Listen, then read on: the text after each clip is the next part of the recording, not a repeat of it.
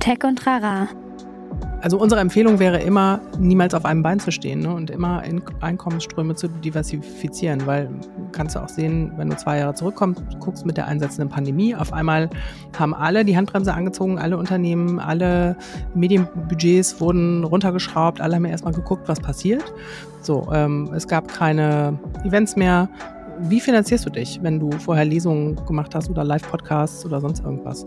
Und da haben wir einen Wahnsinnsaufschwung gesehen von, von community-finanzierten Projekten. Ein Podcast der Netzpiloten mit Moritz Stoll und spannenden Gästen über Tech und Terrain. Moin und herzlich willkommen zu Tech und Trara. Mein Name ist Moritz Stoll. Ich bin der Moderator dieses Podcasts und an diesem Podcast unterhalte ich mich ja stellvertretend für euch einmal die Woche mit sehr spannenden ExpertInnen aus so ziemlich allen möglichen Bereichen und versuche mit denen gemeinsam so ein bisschen rauszufinden, wie funktioniert eigentlich der jeweilige Bereich, welche Fragen muss man sich da stellen, welche Menschen arbeiten da, was sind da aktuell wichtige Themen und natürlich auch immer, welche Rolle spielen Technologien eigentlich da drin. Und diese Woche habe ich mich mit Dr. Tina Dingel unterhalten. Die ist nämlich Geschäftsführerin auch noch gar nicht so lange, ich glaube seit anderthalb anderthalb oder einem Jahr von Steady. Und Steady ist eine Plattform, über die man sozusagen seine Inhalte Mitglieder finanzieren kann. Das heißt, man kann da zum Beispiel, ja, wenn man irgendwie ein Magazin hat, einen Blog, einen Podcast, einen Newsletter, kann man halt Steady nutzen, um seine Community dazu zu mobilisieren, einem so ein bisschen Geld dafür zu geben, dass man das machen kann. Jede Woche, jeden Monat, wie auch immer. Das ist ein sehr, sehr spannendes Konzept. Tina erklärt das im Podcast auch nochmal ein bisschen besser als ich, aber es vereint eben sozusagen diesen Drive, den Crowdfunding oft hat, mit einer Kontinuität, die gerade freiberuflich tätige Leute halt einfach ja oft brauchen, um so ein bisschen zu wissen, wie viel Geld habe ich eigentlich jeden Monat. Und genau, wir haben ganz viel über das, wie Steady eigentlich funktioniert, gesprochen. Wir haben aber auch ganz viel über das Thema generell so unabhängige Inhalte gesprochen und sind dann irgendwie in so einen Dunstkreis gekommen, wo es auch viel darum ging, eigentlich zu machen, worauf man wirklich Bock hat. Also wir sind ein bisschen abgedriftet, aber wie ich finde, in eine coole Richtung. Also ich fand, das war wirklich ein sehr, sehr geiler Podcast. Es hat mir total viel Spaß gemacht. Ich fand Tina auch mega sympathisch und wir haben irgendwie ein richtig cooles Gespräch gemacht. Es ist jetzt kein Hardcore-Fakten, hier sind 500 Zahlen und lernt das mal auswendig Gespräch. Es ist wirklich ein Gespräch, was einen aber, glaube ich, irgendwie inspiriert und was einem irgendwie ein Gefühl dafür vermittelt, was Steady und diese Art des Inhalts, der da auch zu finden ist, ausmacht und was man da finden kann. Ich glaube, so drücke ich es am besten aus. Ja, ich wünsche euch mit der Folge ganz viel Spaß, möchte aber noch eine Sache loswerden. Ihr kennt das, ich sage das jetzt jede Folge am Anfang. Wir machen diesen Podcast jetzt seit 130 Folgen oder so, also wirklich seit drei Jahren. Und die beste Art, wenn euch dieser Podcast schon so lange gefällt oder auch noch nicht so lange, aber wenn er euch generell gefällt, ist, indem ihr uns auf den gängigen Podcast-Plattformen folgt. Also iTunes, Spotify sind immer so ein bisschen die wichtigsten, aber auch auf allen anderen.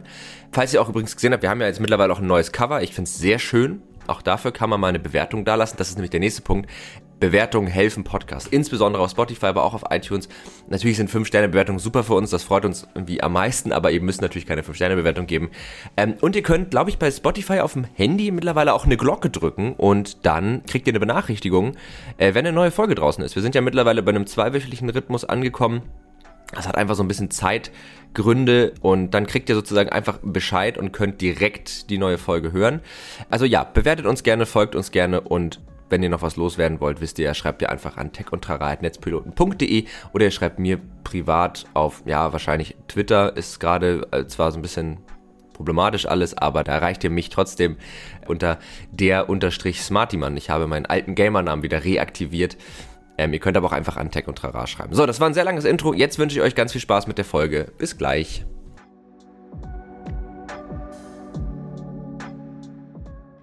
Gut, dann würde ich sagen, herzlich willkommen zu Tech und Trara und vor allen Dingen herzlich willkommen Tina Dingel. Schön, dass du da bist. Dr. Tina Dingel. Schön, ich habe deinen Doktortitel unterschlagen und das macht man nicht. Dr. Tina Dingel. Ich danke ja. dir, dass du dran denkst, sonst äh, werde ich immer im Arztwartezimmer erschreckt, wenn ich so aufgerufen werde, weil das der einzige Ort ist, wo jemand tatsächlich den Doktortitel nennt. Ja, ja, das ist auch immer, ist immer dasselbe Spiel. Man sagt, oh ja, Doktor, und dann sagt die Person mit dem jeweiligen Titel immer, ja, ist mir aber gar nicht so wichtig und das ist, äh, das ist so ein bisschen Etikette, habe ich das Gefühl. Ja, aber ich muss schon sagen, ich habe da so Blut, Schweiß und Tränen reingesteckt und irgendwann hat ein Chef mal zu mir gesagt, äh, Tina, das hast du gemacht, jetzt mach das auch auf deine Visitenkarte und zwing alle dazu, das zu sagen. Ja, und also eine Promotion ist ja wirklich nicht nur mega viel Arbeit, sondern ist ja meistens jetzt auch nicht mit, äh, also ich weiß nicht, wie das bei dir war, aber ich, also die Leute, die ich kenne, die promovieren die und die nicht Glück haben, in irgendwelchen staatlich geförderten Projekten angestellt zu sein, die leben jetzt auch nicht gerade in Saus und Braus, kann man sagen. Also da. Das stimmt ja. total. Ich hatte ein kleines Stipendium, aber das war ein schmaler Taler. Ja. Genau, und deswegen, ich finde auch, man kann da stolz drauf sein. Und ähm, aber es geht heute nicht um Doktortitel, ähm, oder vielleicht auch schon. Wir werden mal sehen, worum's, wo, wo wir landen. Aber äh, genau, du bist äh, Geschäftsführerin von Steady. Das stimmt. Zufall ja, genau, zufälligerweise. Und ähm, darüber wollen wir heute mal so ein bisschen sprechen, über Steady als Plattform, aber ähm, auch über, ja, wie kann so eine Plattform, wie kann so ein Geschäftsmodell funktionieren und vor allen Dingen, wie betrachten wir Inhalte eigentlich, wenn wir nicht mehr darauf angewiesen sind, sie durch klassische Display-Werbung oder ähnliches zu finanzieren? Ähm, weil das ist, das, das ist super spannend. Das ist, glaube ich, für viele, die hier zuhören, spannend, weil wir, glaube ich, viele Leute haben, die im weitesten Sinne irgendwie medienschaffend sind. Äh, das ist für mich auch spannend, weil dieser Podcast ist ja auch ein mhm. Medium, ein Inhalt, den, den wir hier kreieren, den man rein theoretisch auch, also genau das sind ja die Inhalte, die wir auf Steady vielleicht finden.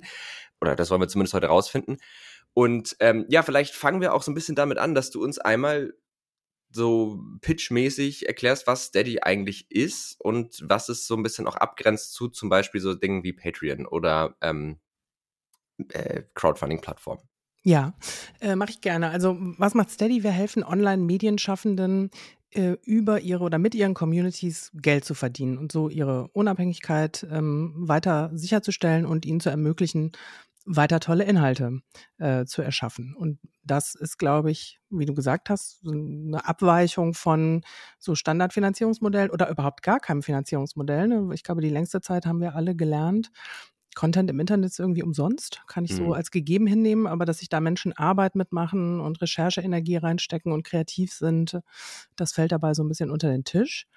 Und wenn ich es nur über Werbung finanziere, dann muss ich natürlich, und gerade über Reichweite dann, ne, meine ganzen Inhalte so aufbauen, dass ich eben Reichweite bekomme, um dann Geld zu verdienen. Und da bleibt dann vielleicht doch auch der ein oder Inhalt, andere inhaltliche Schwerpunkt auf der Strecke.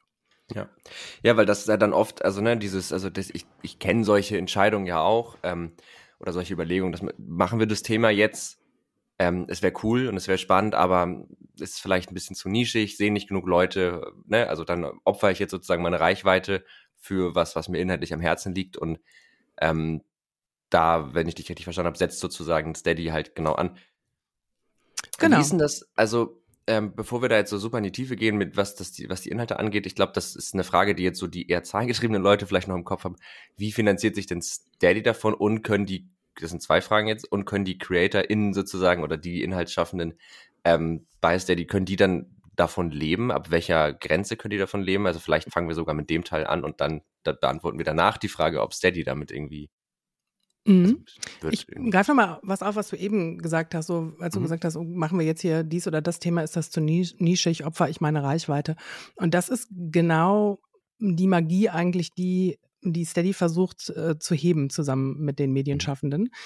Denn du hast dann so Hardcore-Fans ne, oder Follower, KonsumentInnen, LeserInnen, HörerInnen, ähm, die, die sich wahnsinnig dafür interessieren und auch dann eine Zahlungsbereitschaft haben, eben um diese nischigen Themen groß gut abgedeckt zu sehen. Mhm. Ähm, und äh, und das, das bieten wir so. Und kann man davon leben? Ist natürlich alles immer relativ. Also wie viel Geld braucht man zum Leben? Ähm, es gibt diese Theorie der 1000 äh, True Fans, die ein Creator braucht, um ähm, sich zu finanzieren. Und wenn jeder dieser Fans 100 Dollar, äh, so wurde das in dem Essay geschrieben, gibt, dann hast du im Jahr 100.000 Dollar. Kann man davon leben? Glaube schon. Ähm, ja. ja. kommt drauf an, wo man lebt, was man für Steuern damit Genau, genau.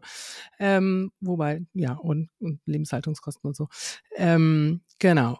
So, und leben auf unserer Plattform sind 1700 Medienschaffende im Augenblick aktiv.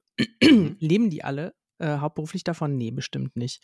Ähm, mhm. Da kann man eine ganz klare Kurve sehen, so einen sehr langen Longtail von Leuten, die Dinge hobbymäßig machen und sich vielleicht die Hostingkosten so finanzieren oder ein paar Materialkosten. Mhm. Ähm, dann gibt es einen Mittelbau von Leuten, glaube ich, die können davon vielleicht ihre Miete monatlich bezahlen. Und dann gibt es ähm, so die Spitze der Kurve, das sind dann schon eher Teams, kleine Teams von Leuten, die die ähm, Plattformen oder Webseiten betreiben oder Podcasts zu machen. Mhm. Ähm, und da leben bestimmt Leute hauptberuflich von. Ja. Okay, und ähm, die, der andere Teil der Frage, und dann haben wir diesen finanziellen Teil eigentlich auch schon fast abgearbeitet. Ähm, aber äh, wie, genau läuft es dann? Wie verdient Daddy jetzt daran? Also ist es eine gewisse Provision oder wie, wie habt genau. ihr das geregelt? Wir nehmen 10 Prozent ähm, der, der monatlichen Einnahmen als mhm. unseren Teil ab mhm. ähm, und finanzieren uns davon. Das ist, wenn man hört sich vielleicht erst viel oder wenig an. Also wenn man das Geschäftsmodell anguckt und so ein VC ist, denkt man so, meh, ähm, mhm. das ist aber jetzt ja nicht so die Riesenmarge. Äh, wenn man Creator ist, denkt man wahrscheinlich, äh, das waren aber meine 10 Prozent. Mhm. Ähm, wenn man aber ähm, Einnahmen über Social-Media-Plattformen generiert und weiß, was die nehmen dafür, äh, was ja eher so 30 bis 40 Prozent sind, dann sind 10 wiederum, glaube ich, ähm, ganz attraktiv. Und das ist auch diese True Fans-Theorie. Du musst Geld verdienen und du musst das auf eine Art und Weise tun, dass nicht irgendjemand einen Großteil deiner Einnahmen abschöpft, ja, mhm. sondern dass der, die, die Mehrheit eben der Einnahmen bei dir bleibt. Und das wollen wir mit unterstützen. Und dadurch, dass wir nur eine Transaktionsgebühr nehmen, mhm. ähm, ist es natürlich auch in unserem Interesse, dass unsere Creator oder die Leute, die auf unserer Plattform sind, äh, sich ähm, gut weiterentwickeln, ja. Und es ist, also unsere Interessen sind sozusagen total aufeinander abgestimmt. Mhm. Ähm.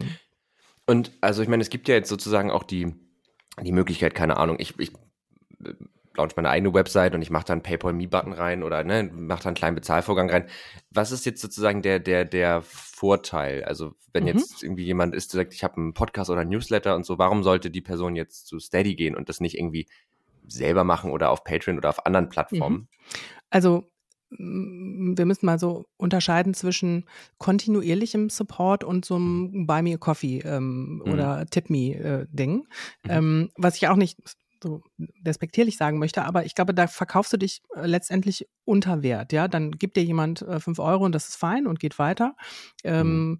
Wenn aber jemand sagt, ich bin bereit, dich wirklich über ein Jahresabo zu unterstützen, ähm, dann hast du natürlich auch eine viel größere Planbarkeit und wir heißen nicht umsonst Steady, sondern wollen damit tatsächlich zum Ausdruck bringen, dass wir ein Modell ermöglichen, wo du ein berechenbares monatliches Einkommen hast, ja, und nicht so, oh, mal ist irgendwas geflogen, dann geben dir ganz viele Leute einen Tipp und dann hast du drei Monate lang wieder nichts, sondern mhm. wirklich was, womit du planen kannst, was, glaube ich, wenn man selbstständig ist, eines der härtesten die härteste Herausforderung ist. Ne? Okay, verstehe. Also es ist, ähm, es ist sozusagen auf der einen Seite, was Steady macht, ist, ist, ist so ein bisschen die technische Komponente ja auch einfach abzudecken. Ne? Also darüber läuft dann der Bezahlvorgang, darüber, ihr habt ja auch zum Beispiel für Podcasts, dass man darüber diese exklusiven Episoden für Spotify und so, wenn genau. ich das richtig ja. Genau, das ist ja auch was, was jetzt gar nicht jeder stemmen kann, muss man ja sagen. Also genau. Also das habe ich auch noch, und danke, dass du mich daran erinnerst, geschmeidig unter den Tisch fallen lassen. Wir sind äh, ja nicht nur einfach ein Bezahlvorgangsabwickler, sondern du kannst deinen Newsletter hosten, du kannst deine Inhalte hosten auf unserer Seite, du kannst über eine Prodigy-Integration auch deine, deine Podcasts verteilen mhm. und auf deiner Steady-Seite ähm, hosten. Also wir bieten eine ganze Reihe an Werkzeugen, um dein Tun äh, zu mhm. ermöglichen als medienschaffende Person, genau. Ja, genau, weil das, glaube ich, macht schon Sinn, das auch nochmal mitzuerwähnen, weil sonst so denkt man, ja, okay, für einen Bezahlvorgang 10 Prozent, ne, also das, da könnten, das könnten aber Leute, üppig, ne, ja, ja, genau. Genau, also so, selbst Paypal nimmt weniger, so, aber genau, also da ist ja noch ein großer Bau und äh, ich habe auch, also tatsächlich, ich habe mir irgendwann mal so, um das mal auszuprobieren, auch mal eine Steady-Seite angelegt, dann, yeah. also für irgendeinen so privaten Kram, den ich dann nicht weitergemacht habe, ja. wie das ja wahrscheinlich auch bei vielen Nutzern manchmal ja. so ist. Ähm, Habt ihr viele so so so Karteileichen, so Leute, die dachten, ah, ich mach das jetzt und dann so in einem Hype. Also ich habe so einen Kumpel, der macht das so, der hat irgendwann mal, das muss ich kurz einschieben, äh, mir erzählt, dass er dann ähm, mal eine Rechnung bekommen hat über die ganzen Domains, die er so angemeldet, immer wenn er eine Idee hat und das waren irgendwie 200 Euro oder so, man hat ständig gedacht, oh ja, da kaufe ich schon mal die Domain und ähm, solche Typen gibt's sehr viel. Ähm, Gibt's auch bei uns. Gibt's auch ja. bei uns. Ähm, kann man auch sehen. Also wenn alle Menschen oder ein Großteil der Menschen, die da was launchen und sich was anlegen, tatsächlich auch dann ähm, damit an die Öffentlichkeit gehen würden und, äh, und ihre Mitglieder um Unterstützung fragen würden, wäre das äh, fantastisch. Mhm. Aber ein bisschen unrealistisch vielleicht auch. Ja, ja okay. Ähm, ja, wir haben jetzt schon so ein bisschen über dieses Thema äh, Inhalte in, oder unabhängige Inhalte gesprochen. Also ich meine, das ist ja die ganze Idee von Steady. Was ich mich dann frage, ist, was für eine Art Inhalte zieht das an? Weil ich, ist nicht Krautreporter ist doch auch ja, ja, ja, ja. So, ne? Und ja. das ist ja ein gutes Beispiel. Das ist ja Das ist ja sozusagen auch die Ursprungsgeschichte, ne? Kann ich auch kurz erzählen. Ja, gerne. Wenn gerne. du möchtest. Ja. Ähm, Krautreporter, ähm, ich, ich weiß gar nicht, ob ich das jetzt falsch sage, weil da bin ich in deren Historie nicht so versiert. Ähm, die waren das größte, in Deutschlands größtes ähm, Crowdfunding-Medienprojekt, mhm. ähm, als sie gelauncht sind. Ähm, so, und Crowdfunding, und das hast du eben auch gefragt, was ist der Unterschied zwischen sowas wie Steady und Crowdfunding? Crowdfunding ist ja so, ich, ah, ich habe eine Idee und ich möchte das machen und ich frage eigentlich nach einer Einmalspende, ne, um das mhm. hinzukriegen. Und ich biete irgendeine Art von Gegenleistung und Sebastian, einer der Gründer von, von Crowdreporter und von Steady, hat letztens noch so gesagt und dann erwarten die Leute immer Halligalli und Community und irgendwie so Engagement, ne? Mhm. Also es ist was total Emotionales. So, und dann hast du einmal dieses Geld eingesammelt, super. Wie finanzierst du dich aber dann in den kommenden Jahren oder mhm. ne, wenn, wenn dieses Anfangsinvestment einmal ähm, aufgebraucht ist? Und das war die Frage, die sich die Krautreporter, äh, das Krautreporter-Team auch gestellt hat. Dann haben sie entschieden, ähm, Steady zu bauen als Projekt mhm. Y mal und das eigentlich ähm, als Spin-off ähm, an den Markt zu bringen, um anderen Leuten, die ähnliche Probleme haben, eine Lösung zu bieten. Ja. So, und so ist das gekommen. Und du fragst, was sind für Inhalte, was kann man für Inhalte bei Steady finden? Also genau, um, um die Frage noch kurz, ähm, also weswegen ich auch Krautreporter ins Spiel gebracht habe, ich hatte das, also ja, jetzt wo du sagst, fällt es mir auch wieder ein, mhm. aber ich hatte das gar nicht mehr so präsent, stimmt, dass das ja daraus entstanden ist. Ähm, aber äh, was ich mich sozusagen bei Krautreporter und also ist ja ist ja jetzt nicht die Bild. So, das will ich eigentlich damit sagen. Das sind ja, das sind ja Nein, doch eher anspruchsvolle Inhalte. Journalismus, ja, ja, ja. Genau, das ist super guter Journalismus, das ist auch sehr intellektuell. Ähm, Eben gar nicht. Einfache Sprache, zugänglich, auf Augenhöhe. Ja, Egal, aber also, ich muss kurz korrigieren. Aber ich weiß, was du meinst. Ja, also, also der Anspruch ist ein anderer als bei der Bild, würde ich auch mal ge sagen. Genau, also ah, wie, wie, wie, wie sage ich das, ohne dass es despektierlich klingt, weil so ist es nämlich nicht gemeint. Ähm, ich finde das auch super, was die machen, und aber es ist, es kommt aus einer Medien mhm. Ecke. Ja, weißt ja. du, was ich meine? Also es ist so eine bestimmte Art, die man so ein bisschen Findest du ein bisschen so zu abgehoben? Zu nein, nein, nein, überhaupt nicht. Ich wollte, das, das, das wäre jetzt ja despektiert. Mm. Also im, Gegenteil, aber ähm, es sind Leute, das ist, glaube ich, die sich, glaube ich, mal wirklich auf einer Metaebene auch mit Themen wie Journalismus, wie wollen wir Medien schaffen, so auseinandergesetzt Total. haben. Total. Das ist der Punkt. Jetzt habe ich es, mhm. glaube ich, richtig mhm. rübergebracht. Und würdest du sagen, dass die Medien, die oder die Inhalte, die auf Steady angeboten sind, dass die auch eher aus dieser Richtung kommen, also von Menschen, die sich damit auf diese Art und Weise auseinandersetzen? Weil es gibt ja dann, ne, Twitch ist ja auch eine Medienplattform, ja. wo ja auch ja. Leute Geld verdienen.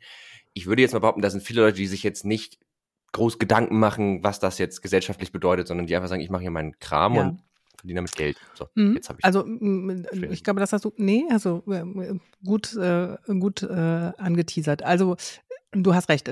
Ich glaube, als Firma und gerade junge Firma sind so Gründer, ist Gründer-DNA immer noch im Unternehmen, mhm. ja. Und wenn du zwei Menschen mit journalistischem Hintergrund hast und Erfahrung in der Medienwelt und einem Blick darauf, einem kritischen, was an Entwicklungen da passiert, dann verbleibt das glaube ich, in einer Organisation, auch wenn die Menschen mhm. nicht mehr da sind. Und mhm. das haben wir uns ganz bewusst auch als Team, als Purpose gegeben, zu sagen, wir möchten unabhängige Medienschaffende und neugierige MitgliederInnen unterstützen dabei, mhm. ähm, zu wachsen und damit, und das heißt intellektuell zu wachsen, vielleicht in, und in ihrem finanziellen Einkommen zu wachsen äh, und so eine diverse Society. Ich sage das jetzt ja auf Englisch, weil unsere Firmensprache mhm. intern Englisch ist und das fällt mir immer sehr schwer, dann umzuschalten.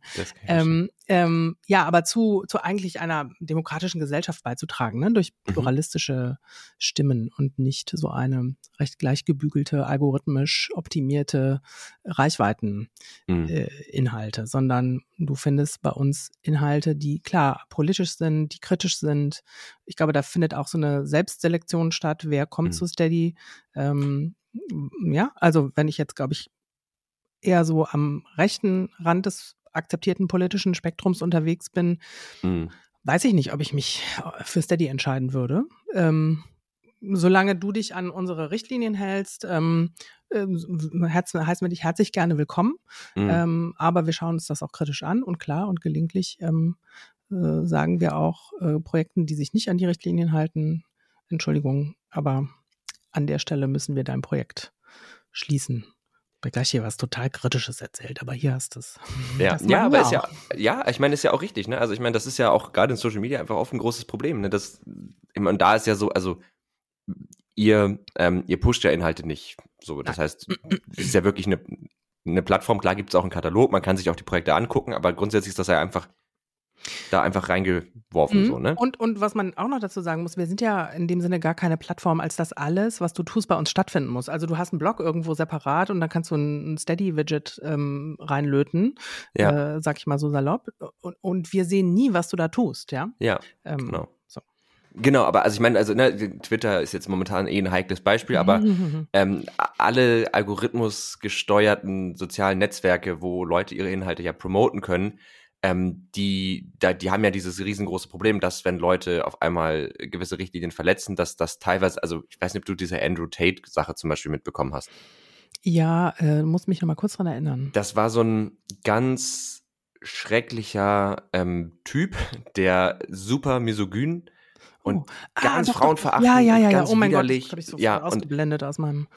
Das hat aber so ein also das hat, das, das war so bekannt geworden, weil auf der einen Seite das leider auch ein paar Leute angesprochen, die da sehr darauf angesprochen sind und weil halt auch die Leute, die es blöd fanden, natürlich super viel damit interagiert haben mm.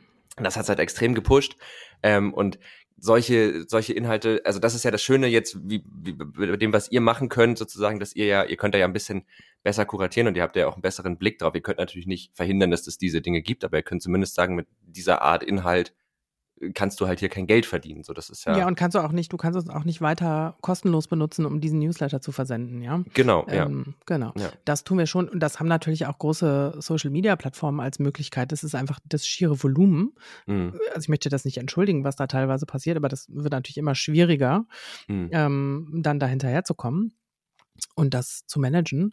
Aber es ist natürlich dann auch, glaube ich, für Social Media Plattformen diese Abwägung, die du eben schon mal gesagt hast, ist es jetzt, oh, ist es gut für die Reichweite? Mhm. Und oh, guck mal all die Interaktionen. Ähm, oder was ist hier unsere gesellschaftliche Verantwortung? Haben wir eine? Wie nehmen wir die wahr? Was tun wir hier? Und ich finde Twitter, was da gerade passiert, total spannend. Und, ja. und super kritisch. Ähm, ja. ja. Und das ist ja eigentlich auch insofern ganz spannend, weil ich jetzt, also wir hatten ja schon über die, über die ähm, Creator Bubble, nenne ich es jetzt mal, mhm. die auf Steady auch so ein bisschen stattfindet. Ich glaube, die ist nicht ganz so weit weg von der Twitter-Blase, ne? Also auch das journalistische, also ich genau, meine jetzt nicht. glaube ich, ein großes, so ein Venn-Diagramm, ein, ein, eine Überlappung, genau, weil Journalisten viel auf Twitter unterwegs sind. Genau. ja. Aber ich tue auch anderen Medienschaffenden, die bei uns sind, gerade total Unrecht. Also du findest fantastische Fitnessvideos für ältere Menschen bei uns mhm. ähm, als eine unserer mit größten äh, Medienschaffenden. Ach cool, das kenne ich gar nicht. Ja, ähm, Gabi Fastner auf YouTube ähm, empfehle ich dir. Also ich bin okay. selber keine Kundin, aber ich habe gute Sachen darüber gehört. genau. Ja, cool. Das finde ich halt, das wäre jetzt auch noch eine Frage gewesen. Ähm, die Leute, die sozusagen sich dafür entscheiden, sich bei Steady anzumelden mit ihren Inhalten, sind das Leute, also ich weiß nicht, ob, ob du das, ob ihr das wisst, aber sind das Leute, die vorher sich was aufgebaut haben und das dann sozusagen über euch monetarisieren? Das sind die erfolgreichsten. Also wenn du das hast, ja. wenn du eine Community hast, egal wie du die aufgebaut hast, ob du die über Social Media aufgebaut hast oder über einen Blog ähm, und einen Newsletter, in dem dir Leute treu folgen eine Zeit lang, dann, dann ist das sozusagen der einfachste, das einfachste Sprungbrett sofort mhm ähm, auch finanziellen Erfolg zu sehen. Mhm. Ähm, wir so über die Zeit haben wir gelernt, Pi mal Daumen durchschnittlich, fünf Prozent deiner Community unterstützen dich finanziell mit durchschnittlich fünf Euro pro Monat. Und dann kannst du dir selber so ungefähr ausrechnen, äh, was dabei rauskommt, wobei Community wirklich mit mit Vorsicht zu genießen ist. Also hast mhm. du ähm, einen Newsletter und hast du treue LeserInnen, die mit dir interagieren, dann glaube ich, passen die 5%. Hast du 150.000 Follower auf Twitter, die wenig mit dir interagieren, mhm. dann glaube ich, kann man da mal eine Null hinten wegstreichen, ja. ähm, weil das Engagement einfach gar nicht so groß ist. Ja, okay, also wir reden bei Community wirklich von einer echten Community, die Rückmeldung gibt, die wirklich ja, die muss auch nicht miteinander ist. sprechen und so, aber die, ja. die sozusagen in deine Inhalte genau. und dein Tun und dein Projekt investiert ist. Und ob das nun ein politischer Newsletter ist oder ähm, ein, ein, ein Blog über äh, historische Videospiele. Mhm. Ja, äh, äh, spannend, weil äh, wir hatten tatsächlich eine Folge mal mit, ich weiß nicht, du kennst Nico Nolden? Ähm, bitte bin die. So kannst mich jetzt so ich bin okay. schlecht. Nein, also es ist doch völlig in Ordnung. Der ist jetzt auch nicht super bekannt, aber mit dem haben wir, der ähm, ist äh, Historiker und der hat sich ganz viel beschäftigt mit ähm, ja so kontrafaktischer Geschichte und Geschichte in Videospielen. Und mhm. jetzt, wo wir da gerade drüber reden, dachte ich, das ist eigentlich so genau die Art Inhalt. Ja, die äh, genau. Da, wo, da gibt es ja. eine ganz spezielle Fangemeinde, Nische, ja. die sich dafür brennend interessiert und alles davon liest und konsumiert. Ja. Ja. Ähm, Okay, und das heißt, äh, und du sagst ja, also hast ja gesagt, die, die erfolgreichen Modelle sind die, die, die ihre Community sozusagen ein bisschen mit zu Steady rübernehmen und in, in, das, äh, in, die, in diese Lösung mit reinnehmen. Ähm, würdest du sagen, dass, also kann man sehen, dass sich die Inhalte dadurch irgendwie auch verändern? Also, dass die Leute, die sagen, ich, ich gehe zu diesem Schritt weg von, keine Ahnung, auf Werbung angewiesen zu sein, mhm. hin zu diesem mitgliederfinanzierten Modell, ähm, tut sich da was, weil die auf einmal dann ja eigentlich eine vermeintlich höhere Freiheit haben? Oder erzeugt das vielleicht auch mehr Druck, weil natürlich die Leute, die dir jetzt, die dafür bezahlen, mhm. sagen, ey, ich bezahle dich dafür, mach gefälligst, was mir gefällt. So. Das gibt's ja sicherlich auch. Mhm. Also ähm, kann ich, muss ich ehrlich sagen, habe ich jetzt keine empirische ähm, Datenlage, um, um da irgendwie was zu sagen. Wenn, dann ist das alles anekdotisch. Mhm. Und wir haben auch eher wenig Leute, die tatsächlich wahnsinnig erfolgreich sind, ähm, äh, mit viel Reichweite und ein werbefinanziertes Modell haben und dann sagen, okay, ich switche mhm. komplett um und mache jetzt hier ähm, Community-finanzierte Inhalte. Mhm. Ähm, das, ähm, das sehen wir eher weniger. Ähm, genau. Ja, gut. Ja. Hier kurz meinen Gedanken verloren. Ja, das macht überhaupt nichts. Also du hast gesagt, aber stimmt, klar, also wenn man natürlich vorher schon ein äh, ja, funktionierendes Finanzierungsmodell für sich hatte, macht es vielleicht wenig Sinn, da irgendwie rumzuswitchen. Genau, und Aber ich glaube dann, wenn ich dann mit so, mit so Medienschaffenden rede, die das schon haben, dann sind auch da Vorbehalte so, also okay, jetzt habe ich das so gemacht, ich habe eine große Community, mhm. ähm, die wissen auch, dass ich über Werbung Geld verdiene. Wenn ich die jetzt auch noch nach Geld frage, mhm. ähm, das käme mir aber komisch vor und das möchte ich nicht. Ähm, ja. Und ich glaube, da unterschätzen die Leute manchmal ähm, die Zahlungsbereitschaft, mhm. ähm, die sie so eigentlich ähm, vielleicht doch auch haben könnten in ihrer Community. Mhm. Ähm, ja, aber das ist immer eine Abwägung. Also unsere Empfehlung wäre immer, niemals auf einem Bein zu stehen ne, und immer in Einkommensströme zu diversifizieren, weil kannst du auch sehen, wenn du zwei Jahre zurückkommst, guckst mit der einsetzenden Pandemie, auf einmal haben alle die Handbremse angezogen, alle Unternehmen, alle Medienbudgets wurden runtergeschraubt, alle haben erstmal geguckt, was passiert. Mhm. So, ähm, es gab keine Events mehr, wie finanzierst du dich, wenn du mhm. vorher Lesungen gemacht hast oder Live-Podcasts oder sonst irgendwas? Ja. Und da haben wir einen Wahnsinnsaufschwung gesehen von, von community-finanzierten äh, Projekten und auch eine Bereitschaft, diesen Schritt zu tun. Mhm. So. Und ähm, jetzt hast du eher eine Cost of Living Crisis ähm, und Inflation und Leute gucken sich an, wofür gebe ich mein Geld aus, äh, während Unternehmen aber sagen, hoch, läuft immer noch ganz gut, ähm, Medienbudget nicht runtergefahren, so, ne? Also mhm.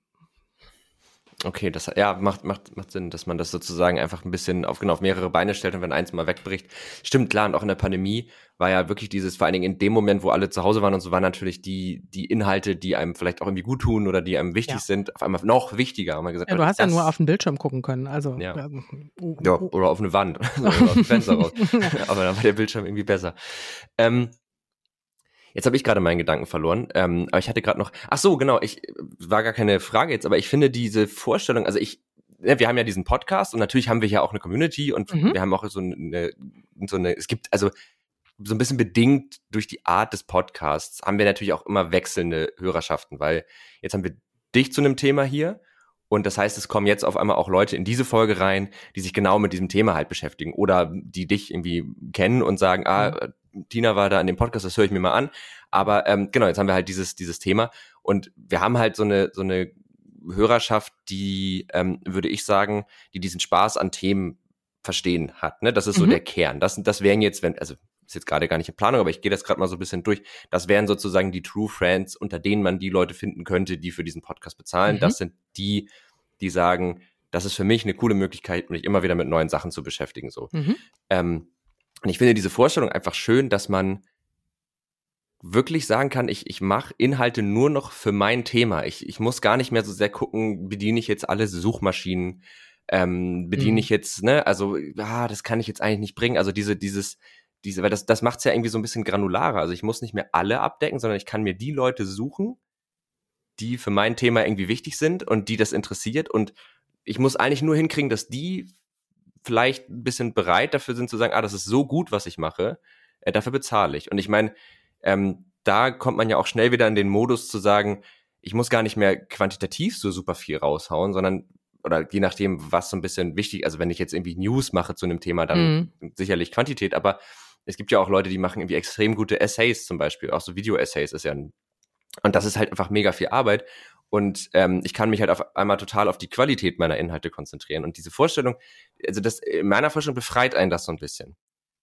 Idealerweise sollte es das tun, genau. Und ich ja. glaube auch nicht, dass, dass das passiert, was du eben so mal skizziert hast, dass dann irgendwie deine Community aufsteht und sagt, Moritz, du kannst jetzt aber nur noch Podcasts machen zu Thema XYZ, mhm. sonst gehen wir alle, ja. Das passiert ja. auch nicht. Also die Leute verstehen schon, ähm, es ist nicht das Verhältnis in, in vielen unserer Projekten ist eher, und wenn man unsere Mitglieder befragt, äh, ich möchte, dass dieses Projekt weiter bestehen bleibt, ist mhm. die Hauptmotivation. Es ist nicht, äh, ich möchte, dass Moritz immer jetzt nur noch über die neuesten, keine Ahnung, äh, technischen Neuerungen berichtet. Das, mhm. das passiert nicht.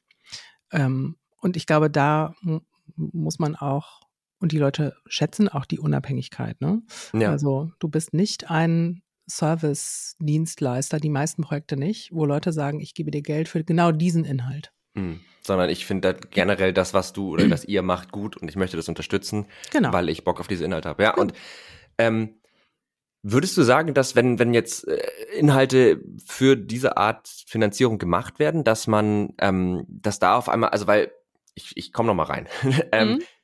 wenn man jetzt, keine Ahnung, man, man entwickelt einen Podcast so und man hat vielleicht ein Thema und dann geht's ja im, im, im klassischen Weg, wo man sagt, okay, ich möchte vielleicht am Ende irgendwie Kooperation haben, damit ich das Ganze finanzieren kann, geht ja schon darum, jetzt muss ich eine Zielgruppe definieren. Jetzt muss ich mhm. gucken, wie spreche ich diese Zielgruppe an. Dann sollte ich ja auch möglichst viele Leute dieser Zielgruppe ansprechen, damit mhm. ich meine Zahlen hochtreibe und so mhm. weiter und so fort. Mhm. Ähm, wo würdest du sagen, unterscheiden sich sozusagen diese, diese Entwicklungs-Marketing-Prozesse von ich bin irgendwie werbefinanziert und oder abhängig von, von Kooperationen hin zu, ich habe meine Mitgliederfinanzierung? Oder ist es im Grunde dasselbe? Ich glaube, es ist eine Strecke lang dasselbe, weil äh, mhm. so, du bist der 101 Millionste Podcast. Wie findest du jetzt noch Hörerinnen? Mhm. Ähm, wofür stehst du? Was interessiert die Leute? Du wirst wahrscheinlich auch experimentieren, wenn du so einen Podcast aufsetzt. Und ich habe mal so ein Bild gesehen, das fand ich ganz gut. Das ist wie so eine Sanduhr eigentlich. Du fängst relativ breit an mit Themen. Äh, du guckst, was, was irgendwie, wo Leute ne, drauf irgendwie abgehen, sich für interessieren äh, auf das schraubst du es erstmal zusammen und du wirst, jetzt Moritz wird der Experte für, weiß ich nicht, Thema A. Alle sagen, mhm. wow, super. Ähm, und du etablierst dich da und dann kannst du im weiteren Schritt auch wieder breiter werden und sagen, so, ich bin Experte in Thema A, aber ich kann auch was zu B sagen, interessiert mhm. euch das auch? Und dann kann man wieder ähm, mehr experimentieren. Aber erstmal musst du diesen, Sweet Spot finden, glaube ich. Mhm. Und die Herausforderung ist, ist für alle gleich. Was du, glaube ich, danach nicht mehr tun musst, wenn du ein Mitgliedschaftsprogramm hast oder weniger tun musst, ist zu sagen, bei jedem, was du eben so gesagt hast, ah, das können wir eigentlich nicht bringen, weil das ist zu nischig. Doch, kannst du doch. Du musst nicht jede einzelne Folge optimieren auf maximale Reichweite. Mhm. Ähm, sondern ich glaube, da bist du dann ein bisschen freier. Ich könnte mir auch vorstellen, dass die in dem Moment, wo Leute dafür bezahlen, dass ein bisschen die, die, die Hörbereitschaft oder die Lesbereitschaft, je nachdem welches Medium, dass die Bereitschaft, sich mit dem Inhalt auseinanderzusetzen, ein bisschen höher ist, weil ja ähm, man bezahlt, also man hat ja schon dieses Abo irgendwie und dann nimmt man vielleicht auch eher mal eine, also das ist ja wie wenn ich, wenn ich erstmal in dem Punkt bin, dass ich zum Beispiel in eine, eine Serie sehr invested bin, dann gucke ich mir ja auch die Folge an, wo ich denke, ja, finde ich jetzt nicht so toll, aber egal, ne, ich, ich mag die Serie insgesamt. Genau. Und und ich glaube, das kommt eigentlich vor dem, vor dem Bezahlen. Also wenn du da mhm. bist und dann auch noch bezahlst dafür, super. Es ist aber auch nicht so, ich habe jetzt dafür bezahlt, deswegen zwänge ich mir alles rein, was, was da rauskommt. Ne? Also mhm. ich abonniere auch ähm, Newsletter auf Steady und habe das getan. Ich meander immer mal so ein bisschen durch äh, unser Portfolio, was auch mhm. eine totale Bereicherung ist, muss ich sagen. Ich arbeite jetzt seit etwas über einem Jahr bei Steady und ich hätte nicht gedacht, was ich alles kennengelernt habe, mhm. auf in einem relativ entschleunigten Tempo, was auch interessant ist, weil es eben kein wir, es gibt keinen Algorithmus der, bei uns, der sagt, hier Tina, guck mal, du liest das, jetzt solltest du auch noch das und das lesen. Mhm. Ähm, sondern das musste ich über KollegInnen erfahren, einfach so, wenn ich da so ein bisschen rumgestöbert habe. So, und dann abonniere ich einen Newsletter und ich zahle da auch für und vielleicht lese ich auch nur jeden dritten, weil ich sonst nicht, ich komme nicht dazu. Mhm. Aber ich habe jetzt nicht den so, ich habe das bezahlt, ich, jetzt muss ich es auch aufessen. Ja, es ist auch wirklich selten, finde ich, dass man was findet, ähm, wo man dann wirklich, also gerade, ich finde gerade so Newsletter, ich meine, ich bin tatsächlich kein Newsletter-Leser, mich strengt es irgendwie an. Mhm. Ähm, aber es, es gibt oft so diesen Moment, wo ich denke, ich finde das Konzept cool und dann abonniere ich das für das Konzept. Mhm und mehr aus so einer idealistischen oder ich habe ja. dann auch manchmal so ein bisschen die Vorstellung, ich bin jetzt jemand, der sowas liest, weißt du? Also mm. so dieses, ne, ich, ich, ich bin jetzt jemand, der was sehr Politisches liest zum Beispiel mhm. oder auch was sehr Technisches. Und ich ertappe mich aber dann oft dabei, dass ich das eigentlich gar nicht so interessant finde und das mehr aus so einem, ähm, ja, aus so einem idealen, mhm. ja, da sind ideellen Gedanken. Aber das machst du, jetzt können wir hier den Bogen zu meiner Dissertation nochmal kurz schlagen. Oh, ja, da gerne. ging es um männliches Konsumverhalten. Es ist eine ähm, äh, geschichtliche Arbeit. Spannend. Ja, aber eine das, was wir machen mit Konsum, also wir, wir kreieren ja jeden Tag unsere Identität neu, also du erschaffst mhm. jeden Morgen Moritz neu, wie der so mhm. sein soll mhm. ähm, und kommunizierst das zuerst dir selber, ja, also was ziehst du an, aber auch was für Medieninhalte, was für Medien äh, äh, konsumierst du. Mhm. Ja, und natürlich, glaube ich, die meisten von uns greifen ein bisschen nach schräg oben, so ähm, aspirationally, wie man eigentlich sein will, ne? Mhm. Äh, ruhig, gebildet, souverän, äh, äh, neugierig, weiß der Geier, was jede und jeder von uns sein möchte.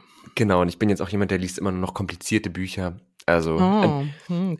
ich, ich bin, also das, das habe ich, ähm, das ist zum Beispiel was, was ich gerade total lerne, ist ähm, diesen, diese Balance zu finden zwischen auf der einen Seite, natürlich will ich mich auch mal mit Dingen auseinandersetzen, die ich so noch nicht kenne, aber auch mal ein bisschen mehr darauf zu was macht mir eigentlich gerade wirklich Freude oder was macht mir wirklich Spaß. Also ich habe das zum Beispiel bei Büchern auch gemerkt, dann ähm, war ich so ein bisschen, hatte ich eine Phase, wo ich relativ viel Fantasy-Sachen gelesen mhm. habe. Und ich habe dann aber angefangen, Bücher danach auszuwählen, ob ich finde, dass das jetzt anspruchsvoll genug ist als Fantasy-Buch und nicht danach, macht es Spaß zu lesen, tut es mir gut, wenn mm. ich es lese. Mm. Und ne, also es ist ja auch mal gut, was Anspruchsvolles zu lesen, aber es ist ja auch mal schön, einfach was zu lesen und sich da ein bisschen drin zu verlieren und zu denken, oh ja, das war jetzt eine gut verbrachte Stunde. Ja, ähm, und erlaubst du es dir wieder, ähm, ähm, auch so ein bisschen trashiger? Ja, ich, ich versuch's. Also mir fällt es extrem schwer. Ich, ich bin jetzt erstmal ähm, übers, übers Gaming tatsächlich gekommen, war auch da, ne? Es gibt ja Spiele, da kannst du mega, da musst du eigentlich gefühlt nochmal studieren, um die Spiele wirklich zu okay. maximieren. Und wo du da ganz viel rein investierst. Das macht auch manchmal Spaß, aber es ist halt auch anstrengend. Und wenn man dann noch irgendwie arbeitet, studiert, dann ist ja manchmal auch schön, wenn du einfach nach Hause kommst und ja, denkst, da muss man einfach mal so ein bisschen entspannen. Genau, und da habe ich mir jetzt ein paar Spiele, ähm, da habe ich mich inspirieren lassen äh, zu ein paar Spielen, die ja, die einfach gut tun. So, und die nicht, ich, ich bin jetzt gerade voll, also das ist, ähm, und jetzt vielleicht nochmal zurück zum Bogen zu deiner Dissertation, ich weiß nicht genau, aber es gibt ja dieses, ähm, Bei dir habe ich lange nicht mehr gesprochen. Sehr gut. Auch witzig, dass du das jetzt in dem Podcast hier tun kannst. Ja. ja. Ähm, es gibt ja diese, dieses Genre der Cozy Games. Ähm, das sind äh, ja Spiele, die eigentlich hauptsächlich ein gemütliches Gefühl machen sollen. Mhm. Und das wird total auf Frauen getargetet. Das ist Ach, da auch in Social her. Media. Ne, das ist Nein. so. Also, okay, das wusste ich noch gar nicht. Also es gibt sozusagen, ich hasse das Wort, ich mache jetzt mhm. auch mal so ja, äh, kurz mhm. daran. Frauenliteratur gibt es ja. Es gibt auch ja. Frauenspiele. Genau. Cozy also, Games? Ja, das ist, wird jetzt nicht explizit gesagt, aber es ist zumindest auch in Social Media und so die Accounts, die sich damit beschäftigen, das sind auch in 99 Prozent der Fälle, würde ich sagen, Frauen. Jetzt wird alles, aber Sozialisierung wird repliziert, überall, in, in genau. jedem Medium. Genau, und es ist so, ne, weil die sind halt nicht so, die Spiele sind dann halt oft nicht so super kompliziert, wirkt es zumindest. oft kann man sich da, ne, und das ist eigentlich total schlimm. Und ich habe aber gemerkt, ich finde Cozy Games voll geil. Also ich, aber da habe ich dann auch an mir selber gemerkt, dass meine eigene Sozialisierung mir gesagt was verboten hat, hat, so tu's nicht, ja. Du musst halt immer Spiele spielen, wo du, wo du, die kompliziert sind, wo du dann am Ende ein Experte drin bist und dich drin auskennst. Ähm, aber es kann halt auch mal schön sein, einfach nur ein, ein, schön aussehendes Dorf zu bauen und sich daran zu erfreuen, dass das am Ende schön aussieht. Ja, so. ähm, ja. ist ja auch entspannt. Also und, also, also ich bin gespannt, wie deine weitere Reise ähm, sich da entfaltet, aber ich hoffe, du erlaubst dir, das zu tun und äh, Spaß dabei zu haben. Bis jetzt ja. Also es, es sieht gerade ganz gut aus. Ich habe so angefangen, äh, süßen Tee zu trinken. War auch da, ne? Also okay, okay. Also müssen wir ja mal Stereotype aufdröseln, aber gut. Ja, also ne, ich, ich, ich bin, ich komme gar nicht aus so einer aus so einem stereotypischen Hintergrund. Aber es ist ja immer das eine, das so vom Kopf zu wissen und das wirklich zu leben, ist ja immer noch was anderes, ne? Und wirklich zu sagen. Ja, gut, also ich meine, guck dir an, was um dich herum passiert den ganzen Tag und was dir vorgelebt wird und was dir suggeriert wird. Und ja. du kannst dich dem ja nicht entziehen, diesem ganzen Diskurs ja. der Männlichkeit und Weiblichkeit und was auch immer.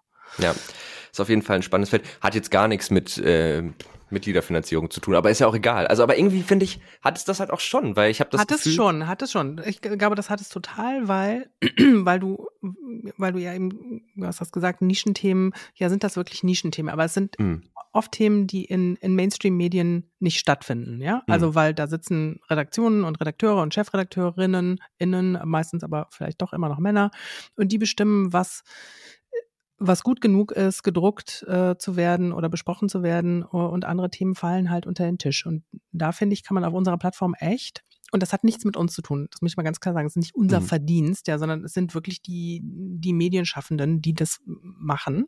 Mhm. Und die, ja, wir haben ich würde sagen, viele, ähm, oder vielleicht kommt mir das so vor, weil ich denen folge, ähm, feministische AutorInnen bei uns, die Newsletter schreiben oder auch auf Instagram ihre Inhalte natürlich äh, pushen, ja. Und wenn man dann immer so denkt, nee, auf Instagram immer nur so, mhm. so oberflächlicher Modekram, stimmt ja gar nicht. Da, da viel, findet auch viel politischer Diskurs statt. Ja, total. Ähm, und das macht mich ganz, ganz stolz, bei Steady zu arbeiten. Und ich glaube, uns alle als Team dass wir zu einer pluralistischen Gesellschaft helfen beizutragen, dass solche Autorinnen äh, oder Medienschaffende da eben auch gesehen und gehört werden. Ja. Und, und Themen besprochen werden, die sonst vielleicht gerne mal so ein bisschen unter, naja, ist auch so wieder so anstrengend, da wollen die Frauen schon wieder irgendwas hier mit der mhm. Gleichstellung mhm. und so. Ja. ja, total. Also ähm, du hast recht, natürlich vor allen Dingen, was ich, was ich schade finde, ist, wenn, also, ne, oft, wir haben ja auch schon besprochen, entstehen ja solche, solche ähm, Themen aus einer so einer intrinsischen Motivation und da macht man das vielleicht irgendwie als Hobby und so. Mhm. Aber viele unterschätzen ja auch, also auch, ne, es gibt ja mega viele gute Instagram-Accounts zu allen möglichen Themen, feministische Themen, äh, Antidiskriminierung, da gibt's ja ganz, ja, ganz viel. Ja, ja. Und das ist ja aber auch mega viel Arbeit. Und Korrekt es gibt ja, also das erlebt man ja ganz oft bei so Creatoren, diesen Punkt, wo sie merken, ich, ich kann das jetzt nicht mehr weitermachen, weil mhm. das ist so oft, das ist ja dann auch, die müssen sich ja nicht nur mit dem Erstellen der Inhalte, sondern da kommt ja auch noch oft noch viel Hate dazu. Mhm, genau. Dann ist das ja auch einfach, also das, ne, Sachen so auseinanderklamüstern und sich damit auseinanderzusetzen, das fängt ja oft auch beim selber an, auch anstrengend. Und deswegen, also ist das ja cool, wenn du sozusagen die Möglichkeit gibst, das eben halt tun zu können, weil in dem Moment, wo du dafür halt bezahlt wirst und selbst wenn es nicht reicht, um jetzt alle Kosten zu decken, aber dann kannst du vielleicht, keine Ahnung, in deinem eigentlichen Job machst du halt nur noch Teilzeit und kannst genau, den Rest dann. Genau. Und das können wir, das können wir wirklich sehen, dass Leute das machen ähm, ja. und dann wissen so, ja, okay, ich muss, ich, ich weiß, monatlich kriege ich über Steady das ausgezahlt. Ich kann das auch weiter graduell und, und kontinuierlich wachsen lassen äh, und ich kann das, was Erwerbsarbeit ist oder was ich da vielleicht machen muss, um und vielleicht auch gar nicht mehr so gerne mache, auch langsam runterfahren. Und das ja. ist aber auch, muss man auch ehrlich sagen, eine, kommt ja nicht über Nacht, sondern ist tja, also jahrelang ist ein starker Ausdruck, aber mhm. tatsächlich ist es viel Arbeit, ne? Ja. Und es ist ein jahrelanges Projekt, dahin zu kommen und zu sagen, ähm, ich, äh, ich verdiene jetzt hauptberuflich mein Geld damit. Es gibt auf Spotify, wir haben so einen Creator Growth Day gemacht, letztes mhm. Jahr im Dezember. Da gibt es ein paar Episoden, da kann man das nachhören. Ähm, ich habe ähm, äh, Martin vom Social Media Watchblog interviewt und der hat hm. erzählt, hm. wie er da hingekommen ist und wann er entschieden hat, dass er jetzt irgendwie seinen äh, seinen Alltagsjob aufgibt und das exklusiv macht und das, ja, und was er, ja, du bist alles, ne? Du bist der Content Creator, du bist die Salesperson, die Marketingperson, die Buchhaltung. So, also du bist Solopreneur und das muss man sich auch vor Augen rufen. Ja, und das ist extrem anstrengend. Also das, äh, selbst nur eine dieser Sachen, ne? Also selbst nur die Content Creation wäre ja schon einfach. Also schon Fulltime-Job kannst ja. du so machen, ja, genau. Genau, ja, machen ja auch Leute. Also ja, genau. ja, total. Ähm, glaubst du, also wenn man jetzt sozusagen, kann man, wir wollen jetzt eine neue Publikation aufsetzen und man setzt sich mit so einer Reihe von Leuten in einen Raum und bespricht das, dann gibt es ja die Fraktion, die, die sagt, na, das muss irgendwie authentisch sein, das muss aus uns herauskommen, da muss irgendwie der Wille und dann, ne, dann, das muss so ein bisschen mit, mit Liebe passieren, das ist jetzt ein bisschen mhm. sehr pathetisch, aber ich glaube, du weißt so ein bisschen, was ja, ich meine. Ja, doch, doch. Also so dieses Prinzip, wenn wir was sehr, sehr Gutes machen, womit wir zufrieden sind, dann wird es Anklang finden. Das ist mhm. ja so die eine Richtung. Mhm. Und die andere Richtung ist die, ja, wir gucken uns jetzt den Markt an, ne, ne, ne, ne, ne und, und, und bauen mhm. eigentlich ein Produkt, was den Zahlen nach perfekt in diesen Markt passt und womit mhm. wir dann mit der richtigen Strategie die richtigen Leute erreichen. Ich finde persönlich, dass Ersteres mehr Spaß macht. Mhm. Ähm, aber wenn man jetzt so in die und jetzt wirklich in die ganz weite Medienlandschaft guckt, dann hat man zumindest das Gefühl, dass ja doch mehr Dinge rauskommen, die eher mit zweiterer Strategie entstanden sind. Also so Kinofilme ist gerade ein sehr gutes Beispiel. Also die meisten Filme, die gerade so rauskommen, oder sehr, sehr viele zumindest, sind so, dass man vorher eigentlich schon weiß, die bringen genug Geld ein. Mhm. Ähm, glaubst du, dass das noch funktioniert, dass man sagt, wir machen etwas, was wir oder ich oder wer auch immer gut findet und hoffen darauf, dass wir damit Erfolg haben? Oder würdest du, also würdest du Leuten dazu raten, das zu tun? Oder würdest du Leuten eher dazu raten, zu sagen, du musst in den Markt gucken und du musst schauen, was es gibt, oder ist es vielleicht auch nicht ganz so schwarz und weiß? Also würde ich, genau, ich würde mit einem entschiedenen kommt drauf an antworten. Mhm. Äh, es kommt auch wirklich darauf an, was willst du, ja? Wo, wofür bist du angetreten? Möchtest du irgendwie reich werden? Möchtest du, was heißt reich werden, das ist übertrieben, aber möchtest du ja, einen, ja. wollen wir es nicht alle, ne? Also ja. eigentlich wünschen wir uns alle, dass jemand an der Tür klingelt und sagt, hier ist er, der Beutel mit Geld und du musst nicht mehr arbeiten. Glaube ich jedenfalls. Ich wünsche mir das manchmal heimlich. Ich stehe das hier. Ich auch. Ähm, gut. Mhm. Ähm, genau. So, aber ich glaube, dass, also jedenfalls lebe, glaube ich, ich mein Leben mittlerweile so und da bin ich ganz dankbar für, dass das, was ich mache, auch irgendwas mit mir zu tun haben muss und meinen Werten und mhm. was mich interessiert und es nicht nur darum geht, äh, Monatseinkommen einzuspielen. Und ich glaube, das kann man bei Projekten genauso sehen. Das hat Vor- und Nachteile. Ne? Wenn du irgendwas hast, was so mit Liebe vorangetrieben wird, mhm. wie navigierst du dieses, wie verbrenne ich da nicht? Ähm, und wie frisst das nicht alles auf, was ich bin und mhm. was mir mal Spaß gemacht hat. Und am Ende habe ich gar keinen Spaß mehr an dem, was ich eigentlich mal geliebt habe. Ich glaube, das mhm. ist eine, eine interessante ähm, Reise und Entwicklung, die man da für sich gehen muss. Und auf der anderen Seite zu sagen, Geld ist mir völlig egal. Ähm, ja, wenn da jemand vorher an der Tür geklingelt hat und du das machen kannst, dann hurra, äh, Gratulation. Aber ansonsten haben die meisten von uns halt doch Rechnungen zu bezahlen. Mhm. Ähm, ich kann mir für mich nicht vorstellen, irgendwas zu machen, was mich überhaupt nicht interessiert und das einfach optimiert zu optimieren auf ähm, Return on Investment, ja. ja. Aber es gibt Menschen, die macht das glücklich und die ziehen daraus Befriedigung. Das ist großartig für die. Ja, also ich, ich bin da auch mal so zwiegespalten und ich finde, das ist halt auch gerade bei, bei, bei, diesem, bei diesem Thema, ne, also wie Mitgliederfinanzierung und so weiter, das, das ist ja auch so ein bisschen, es wirkt so ein bisschen wie der, der Mittelweg zwischen beiden Varianten. Weil natürlich muss man das, also man, wenn, das zumindest erfolgreich werden soll, was man da tut, dann, dann kommt man ja eigentlich nicht um, um diesen analytischen Part herum. Und trotzdem glaube ich, gerade wenn du möchtest, dass Leute dran, also ich finde bei Podcasts ist das immer so ein ganz gutes Beispiel. Wenn mir das hier zum Beispiel keinen Spaß machen würde, dann hört man das. Es gibt auch Folgen, glaube ich, bin ich mir sicher, da hat man gehört, dass ich jetzt nicht in der allerbesten Stimmung meines Lebens war. Mhm. Ähm, und äh, ich kann mir halt vorstellen, gerade wenn Leute dafür bezahlen und man auch möchte, dass die am Ball bleiben, dann muss sich irgendwie transportieren, dass da, dass da mehr ist als ich mache das halt, weil das irgendwie keine Ahnung, ja, Geld halt einbringt. X Euro die Stunde und deswegen rocke ich das hier runter, ja. Genau, oder auch einfach, ich, ich mache jetzt den und den Inhalt, weil ich weiß, der funktioniert so. Das, das, das, das kann man sicherlich mal machen, aber auf Dauer, glaube ich, funktioniert das nicht also wenn man es ganz doll immer merkt, glaube ich, dann funktioniert es echt wirklich nicht. Ja. Aber siehst du das, seht ihr das oder siehst du das in den Podcast-HörerInnen-Zahlen, dass das wirklich von Episode zu Episode so schwankt mit Thema und vielleicht mm. auch deiner Stimmung? Nee, also mit meiner Stimmung muss ich sagen, sehe ich es nicht. Also ich habe für mich nach den Folgen schon immer ein Gespür, war ich jetzt heute, habe ich jetzt gut performt oder nicht so gut oder mm. so, ne? Das, das, das habe ich schon.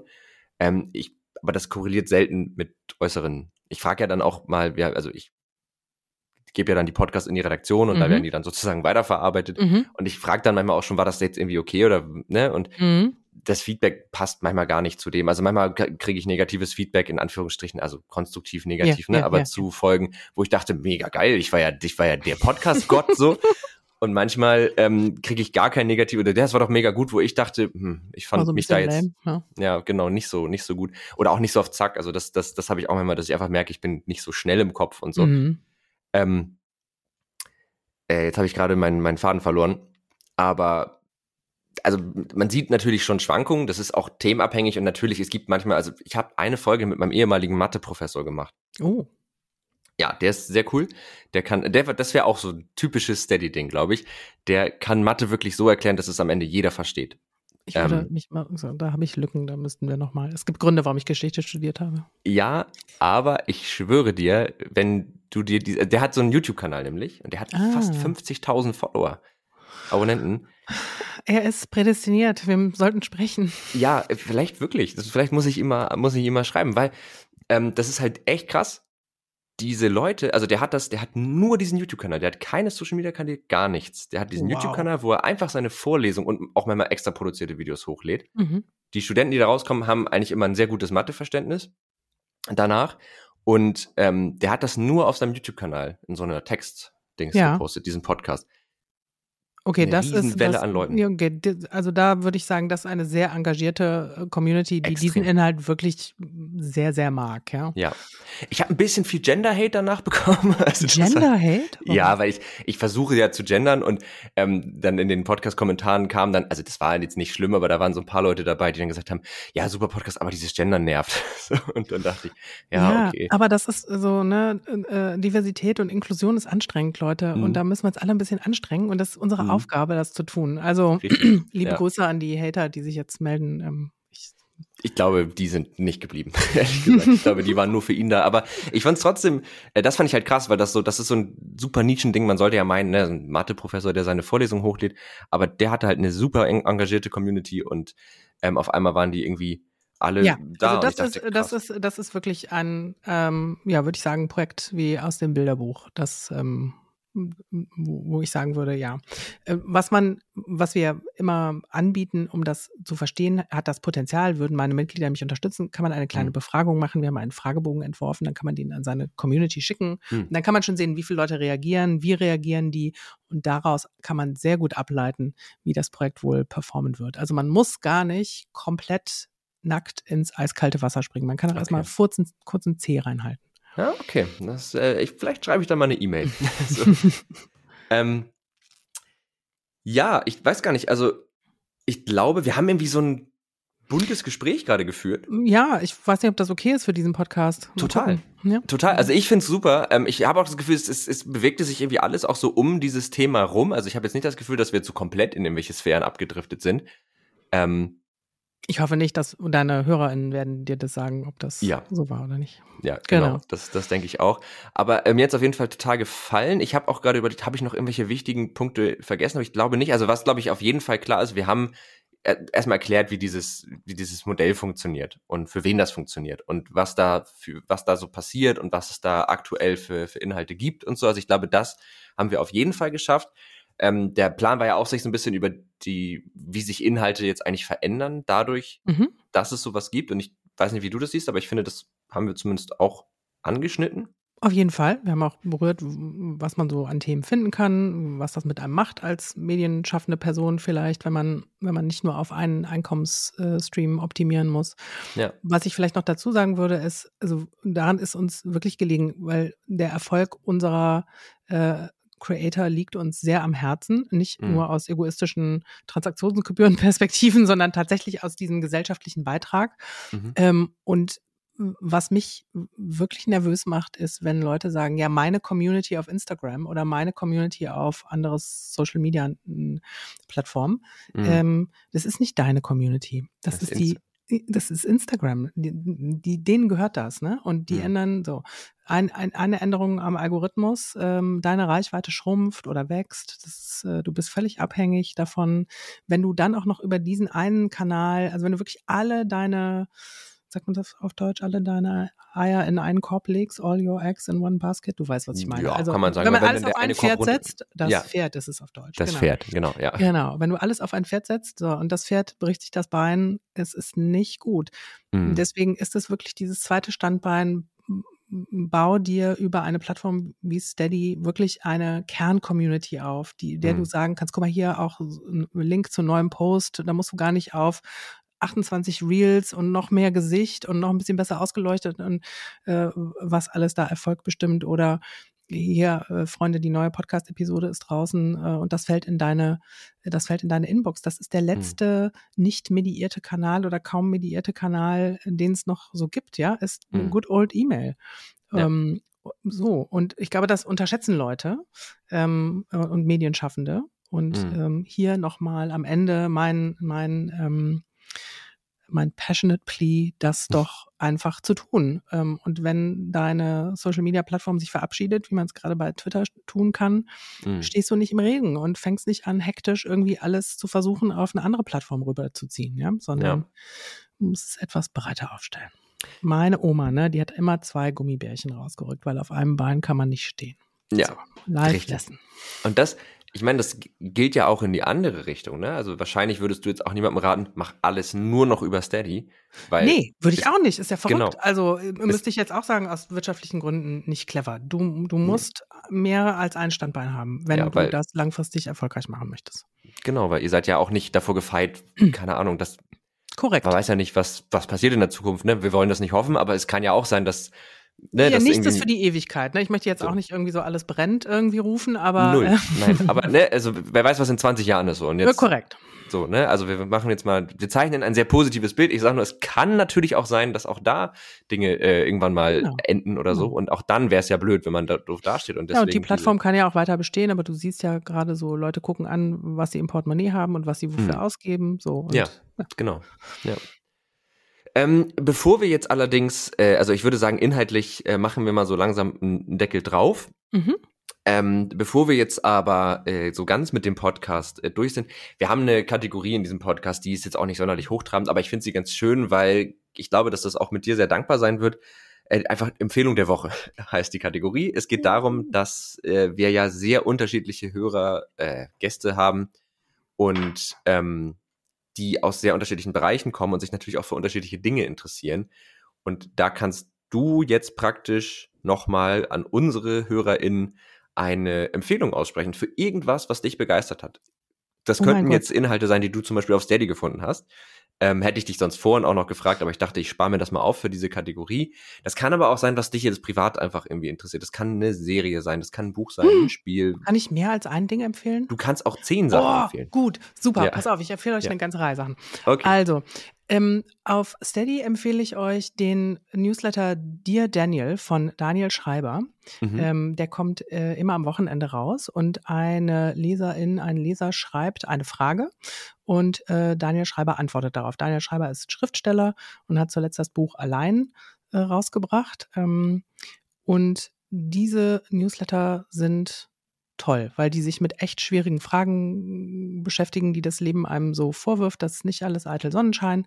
Mhm. Und das sind immer sehr reflektierte Antworten darauf. Kann man mitgehen, muss man nicht. So, also mhm. erste Empfehlung. Dann habe ich äh, krank im Bett gelegen, bedauerlich, aber sehr genossen, The Peripheral auf Amazon Prime zu gucken. Mhm. Ähm, so viel zu Fantasy-Literatur oder Sci-Fi ist das ja fast schon eher. Ich mhm. lese das gerne. Ich bin auch also ich bin meinem Kindle sehr dankbar, dass ich den größten Trash lesen kann und niemand kann es sehen. Ähm, ja. genau. Ähm, genau, bitte gucken. Und die Worum geht's da? Wenn ich kurz es, noch. es geht um eine recht, ja, es geht um das Jahr 20, eine Gesellschaft im Jahr 2030. Äh, Videospiele werden gespielt, es ist recht dystopisch alles. Mhm. Und in diesen Videosims kann man Geld verdienen ähm, und die Protagonistin entdeckt, ähm, dass sie nicht nur Geld verdient, sondern eigentlich äh, gerade eine Zeitreise macht in die Zukunft. Ach so, das genau. heißt, ist gar kein Spiel, sondern eigentlich eine Zeitreise. Ja, genau. Ähm, ah, okay. Das, was sie, was als Spiel anfängt, ist äh, tatsächlich im wahrsten Sinne des Wortes blutiger Ernst. Ähm, mhm. Und das ist eine Gesellschaft, die, ähm, die übrig geblieben ist oder eine, eine postapokalyptische Gesellschaft, nachdem Klimakatastrophe, Kriege und alles die Erde depopuliert haben. Und da haben so Oligarchen das Sagen, die Ästhetik ist faszinierend, die Geschichte ist gut erzählt. Ja, genau. Ist, äh, also ist auf jeden Fall eine Empfehlung. Mhm. Und meine dritte Empfehlung denke ich so, ich interessiere mich ja sehr für Essen und Trinken und jetzt wollte ich gerade was zu Wein sagen, aber da habe ich gesagt, vielleicht nicht, aber generell könnte ich sagen, einfach trink mehr Wein. okay, ja, finde ich auch gut. Also in Maßen, aber. In genau. Maßen, in Maßen, genau. Im, im, in einem genussvollen äh, Maß. Ja, aber das ist eine sehr schöne Empfehlung. Also wir haben dir Daniel, wir haben The Peripheral Das ist schwer auszusprechen, Ja, wenn man es ne? noch nicht einmal Ja. geübt hat, aber ja. Und äh, wir haben die Empfehlung, einfach auch mal mehr Wein zu trinken. Es gibt übrigens, glaube ich, ist jetzt, ich nenne jetzt die Marke, ist egal. Äh, ich glaube, Kolonne, Kolonne Null heißt es. Das ist Ja, alkoholfreier Wein. Und der ist gar nicht so alkoholfreier schlecht. Stimmt, genau. Äh, falls man jetzt sagt, man möchte keinen Alkohol trinken. Ähm, wir packen die ganzen Empfehlungen in die Show Notes. Ich muss auch noch was empfehlen. Äh, und ich empfehle jetzt einfach mal, ich empfehle dir eine Sache, weil du gerade Mhm. gesagt hast, du liest gerne Fantasy und auch so ein bisschen Trash. Ja, jetzt, ja. also so, ich le- lese auch so Young Adult Fiction und so. Ich bin total. Ah, sehr gut. Ja, das ist, ähm, das ist kein Young Adult Fiction, aber es ist Trash. Ich hatte dieses Jahr habe ich eine komplett neue Science-Fiction-Welt für mich entdeckt. Mm, Die gibt es schon seit den ich glaub, 70ern. Warhammer 40k. okay, okay. Das ist ähm, entstanden aus einem, ähm, ja, einem, einem, einem Brettspiel, einem Tabletop-Spiel. Mhm. Und es gab erst Warhammer Fantasy, da hat man so Miniaturen. Das, sind, das, sind, das ist das, wo die Leute sich die Miniaturen kaufen, zusammenkleben und selber Mm, anmalen. mm, Anmalen, okay. Ne, so dieses eigentlich sehr nerdige Ding. Ähm, und dann haben sie das irgendwann weiterentwickelt und haben halt sozusagen ein Parallelding gemacht. Das war Warhammer 40k, das spielt im Jahre 40.000. Und das ist so eine, und da ist eine riesen Lore und da gibt's ganz viele Romane und diese Romane sind irgendwie total gut, aber eigentlich halt auch gar nicht. Also es ist jetzt nicht keine anspruchsvolle Literatur so. Ähm, aber ich habe dieses Jahr eine, eine Reihe von den Büchern total verschlungen und zwar die äh, Eisenhorn-Trilogie. Das ist halt, da gibt's, also es, kurz zusammengefasst, ganz, ganz kurz. Ähm, es gibt äh, diese Galaxie in der Zukunft und es gibt das Imperium der Menschheit. Und das Imperium der Menschheit wurde im Jahr 30.000 von einem Imperator sozusagen erobert. Der hat praktisch äh, die Menschen wieder geeint und hat sozusagen verschiedene Planeten so zu einem Imperium gemacht. Das alles ist aber schon längst nach dem eigentlichen technologischen Höhepunkt der Menschheit. Ähm, die war eigentlich überall in der Galaxis, alles verbreitet, alles toll. Und dann gab's so Warp-Stürme. Es gibt so eine, so eine Art Paralleldimension, das ist der Warp und ähm, da Mhm. drin leben die Chaos-Götter und das ist so ganz absurd und naja, und dieser Imperator wurde aber getötet und ist, wird jetzt irgendwie nur noch so ganz knapp am Leben erhalten. Und es gibt dieses Imperium und das ist einfach alles richtig scheiße. also, das ist an sich ist dieses, dieses Imperium ist super faschistisch, ähm, xenophob, also so Alien Mhm, über mhm, mhm. hassen alles, was nicht Mensch ist und so ganz, ganz schlimm. Und es gibt in dieser ganzen Welt nicht eine Fraktion, die wirklich gut ist. Aber es ist irgendwie total faszinierend. Es gibt tatsächlich, es hat das Grimdark-Genre äh, begründet. Grimdark ist so, Okay. alles ist grimmig und die haben Kettensägenschwerter und so. Und es ist irgendwie, macht es aber Spaß. Auf eine, auf eine ganz, weil es ist alles Kacke, also kann man auch irgendwie sich daran erfreuen. Das ist total äh, spannend. Kann ich sehr empfehlen. Moritz, was ich alles über dich gelernt habe heute. Cozy Games. Wie heißt das? War? Warhammer. Warhammer, ne? Genau. Ja. Ja, gut. Also, Ja. Hammer. Du bist ein Mann mit breit gestreuten Interessen. Das stimmt, ja. Cozy Games und Kettensägenschwerter. Das wird der Titel meiner Autobiografie in 20 Jahren. Auf die Ähm, genau, das, das kann ich sehr empfehlen auf jeden Fall. Und äh, ansonsten äh, empfehle ich. Nö, das ist meine Empfehlung. Sich das mal anzuhören. Habe ich, glaube ich, immer schon mal in einem Podcast, aber ich finde, es passte gerade so, weil ich so dachte, vielleicht. Ich werde mir das sofort angucken, ja. Ja, ich kann absolut- dir mal einen Link zu dem ersten Buch schicken, weil ich bin darauf gekommen, weil du meintest Kindle und das, das, die haben halt auch so sehr, sehr, sehr bunte. Ah, ja, ja. Sowas, Cover wo man an, in der U-Bahn eigentlich nicht mit auflaufen möchte. So. Genau, und da ist ja. halt ein E-Reader immer ganz praktisch, weil dann sieht's Ja. keiner. Ach so, äh, was ich auch noch empfehlen kann, ist sich eine Büchereikarte, eine Bücherhallenkarte zu. Ähm, Ja, ist das nicht kaufen. fantastisch, was es da alles gibt? Ähm, ich habe das dank meiner Kinder wiederentdeckt. Es ist äh, Ja. fabulös. Das ist mega gut und äh, vor allen Dingen Bücher sind richtig teuer geworden. Also ähm, ein normales Taschenbuch kostet jetzt, glaube ich, 14 bis 16 Euro. Ja, Papierpreise wahrscheinlich auch. Und das waren mal neun oder zehn und deswegen es lohnt sich. Ich habe als äh, ich bin ja Student, ich habe 15 Euro fürs ganze Jahr bezahlt und ich kann jetzt so viel Bücher ausleihen, wie ich will. Und auch Du kannst online auf E-Reader. E-Books und genau, genau. Du kannst auch Hörbücher, Spiele alles. ausleihen und Videos und Videos, Quatsch, DVDs und Ja. alles Mögliche. VHS-Kassetten, auch das. ja, auch, gibt's bestimmt auch noch, genau. Ja. Gut, äh, ich glaube, wir sind damit ähm, am Ende angelangt äh, unseres Podcasts. Mir hat's wirklich sehr, sehr viel Spaß gemacht. Ähm, Mir auch. Ich hoffe, Menschen, die das äh, hören, denen macht das auch Spaß. Das war so ein klassischer Laber-Podcast, ne? Ja, genau, war ein klassischer Laber-Podcast, aber ich glaube, wir hatten trotzdem Inhalt. Und wenn die Leute es nicht mochten, dann ist es auch ein bisschen deren Problem. Kann man mal so sagen. Aber ich gehe mal davon aus, dass, äh, dass Leute das gut finden. Falls ihr das gut gefunden habt, dann könnt ihr uns natürlich ähm, damit unterstützen, dass ihr uns eine Bewertung da lasst auf iTunes und Spotify. Man kann jetzt auch auf Spotify eine Glocke drücken. Ähm, das hat den einzigen Effekt, dass ihr dann alle zwei Wochen, wenn eine neue Folge rauskommt, eine Benachrichtigung bekommt und das halt nicht verpasst. Hm. Ähm, auch das könnt ihr machen, folgen. Also ne, je mehr ihr sozusagen in den Podcast reinbuttert auf irgendwelchen Plattformen, desto besser ist es für uns. Ähm, falls ihr noch Fragen, Feedback, Anregungen, Kritik habt, schreibt uns einfach entweder per E-Mail ganz klassisch an techundtrara.netzpiloten.de oder auf äh, Twitter an techundtrara oder Netzpiloten.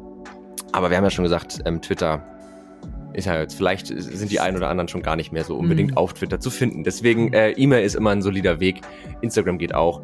Ähm, ihr findet einen Weg. So, ist auch alles nochmal verlinkt. Und äh, ja, Tina, vielen, vielen Dank, dass du da warst. Ich hoffe, wir hören uns bald wieder. Ja, Moritz, danke dir für die Gelegenheit. Große Freude. Sehr gut. Dann, bis dann. Bis bald. Ciao. Tech und Rara.